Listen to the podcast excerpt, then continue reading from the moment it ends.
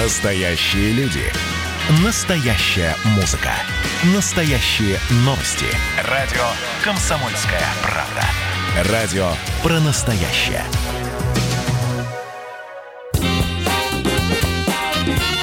Был бы повод.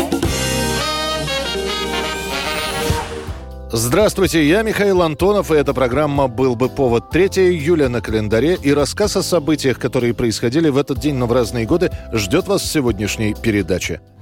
1900 год, 3 июля Николай II подписывает указ о запрете ссылки за инакомыслие в Сибирь, в том числе и в Забайкалье. Бродяга судьбу проклиная, Тащился с умой на плечах. Еще четыре года назад, согласно отчетам Главного царского тюремного управления, в Сибири насчитывается свыше 300 тысяч каторжан из ссыльных разных категорий. Здесь и политические, и откровенные уголовники, их приговаривают, как правило, к каторжным работам и прочие. Наиболее заселенный такими гражданами округ – это Тобольская губерния. Меньше всего заключенных на Амуре. И вот указом Николая II Сибирь решают разгрузить от преступного элемента Однако этот указ очень скоро забудется. К тому времени в крупных городах то там, то тут появляются революционные ячейки. Например, организуется Союз эсеров. Он собирается заниматься индустриальным террором. Есть боевая организация. Она специализируется на эксах, то есть нападениях на банки и инкассаторов.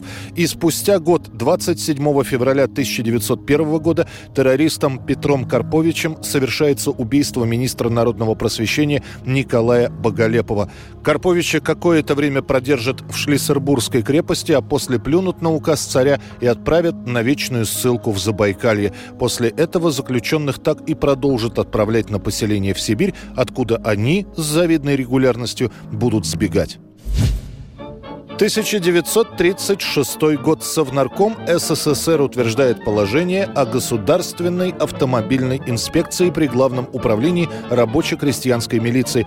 Так появляется ГАИ, которая со временем трансформируется в ГИБДД.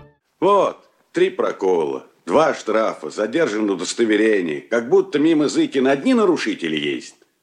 Проколоть-то легко, и оштрафовать еще проще. Ты путь к душе найди.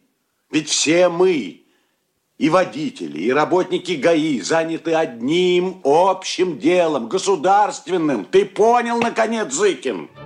К тому времени в крупных городах уже довольно большое количество машин, а на центральных улицах наблюдается плотное движение. Все чаще происходят дорожно-транспортные происшествия, с которыми разбираться приходится милиционерам. Вот и решено при милиции создать новую организацию, которая бы вместе с основной милицейской функцией разделила бы все-таки дорожное движение и уголовные или домашние преступления.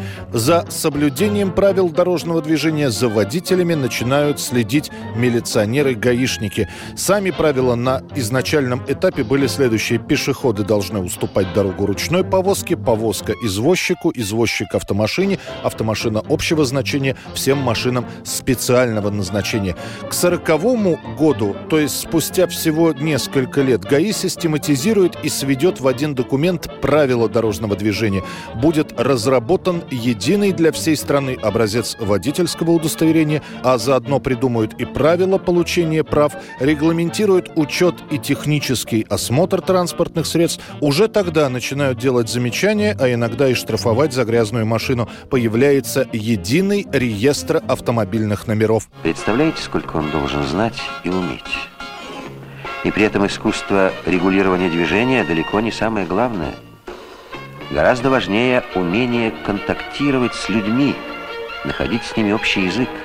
На ГАИ возлагается функция организации дорожного движения, обоснование установки знаков и нанесения разметки, контроль за техническим состоянием улиц и дорог. 1941 год, 3 июля, на 11 день с начала Великой Отечественной войны по радио к народу звучит обращение Сталина. Товарищи, граждане, братья и сестры, бойцы нашей армии и флота, В день начала войны к населению обращался Молотов. Это порождает кучу слухов о том, что Сталин в растерянности, Сталин бежал из Москвы, шепотом даже говорили о том, что вождь умер. История о том, что Сталин после нападения Гитлера заперся на своей даче и ни с кем не общался, была самой популярной версией, как, впрочем, версией, которая не соответствовала действительности. В журнале «Посещение Кремля» 22 июня 1941 года значится, что Сталин встречался с Жуковым, Ворошиловым, Молотовым, Ватутиным, а задержка с обращением к народу связана с тем, как объясняют историки, что Сталин не хотел высказывать свою позицию немедленно в условиях, когда еще мало что было понятно. И вот обращение по радио, которое на следующий день перепечатывают все газеты страны.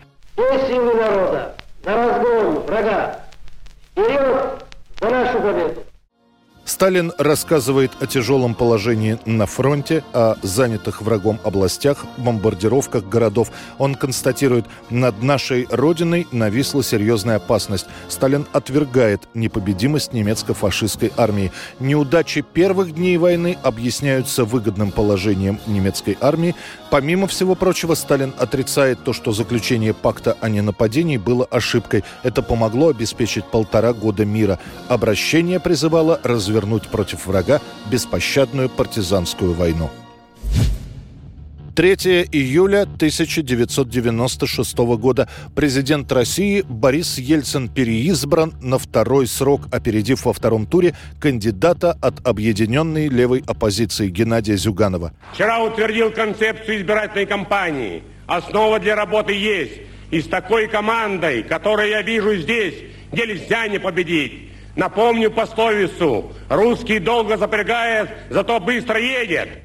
Пять лет спустя, после прихода к власти, Ельцин меньше всего напоминал того статного, решительного и мужественного оратора, который повел в начале 90-х за собой демократов против советской власти. И тем не менее, несмотря на здоровье, Борис Николаевич бросается в президентскую гонку. Кампания ведется за Ельцина в американском агрессивном стиле. Самые популярные речевки и лозунги того времени «Голосуй, а то проиграешь» и два слогана, намекающие на то, что если к власти придут коммунисты, то будет плохо. Не дай бог и купи еды в последний раз. И голосовать пойду. Вот это правильно. Надо совершать поступки.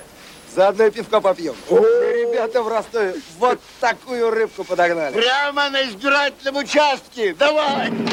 Давайте. В ходе предвыборных мероприятий Ельцин идет в народ, общается с людьми, качается на качелях, разбивает горшки на татарском празднике Сабантуй, нелепо танцует с певцом Евгением Осиным в Ростове-на-Дону. Выборы растянутся на два тура. Между ними будет скандал с коробкой из-под ксерокса, набитая деньгами. Первые июльские дни по телевизору начинается сплошная агитация, причем некоторые артисты будут, не стесняясь, работать на два лагеря и за Ельцина, и за Зюганова Зюганова. В итоге Ельцин опередит своего оппонента на 13 с лишним процентов.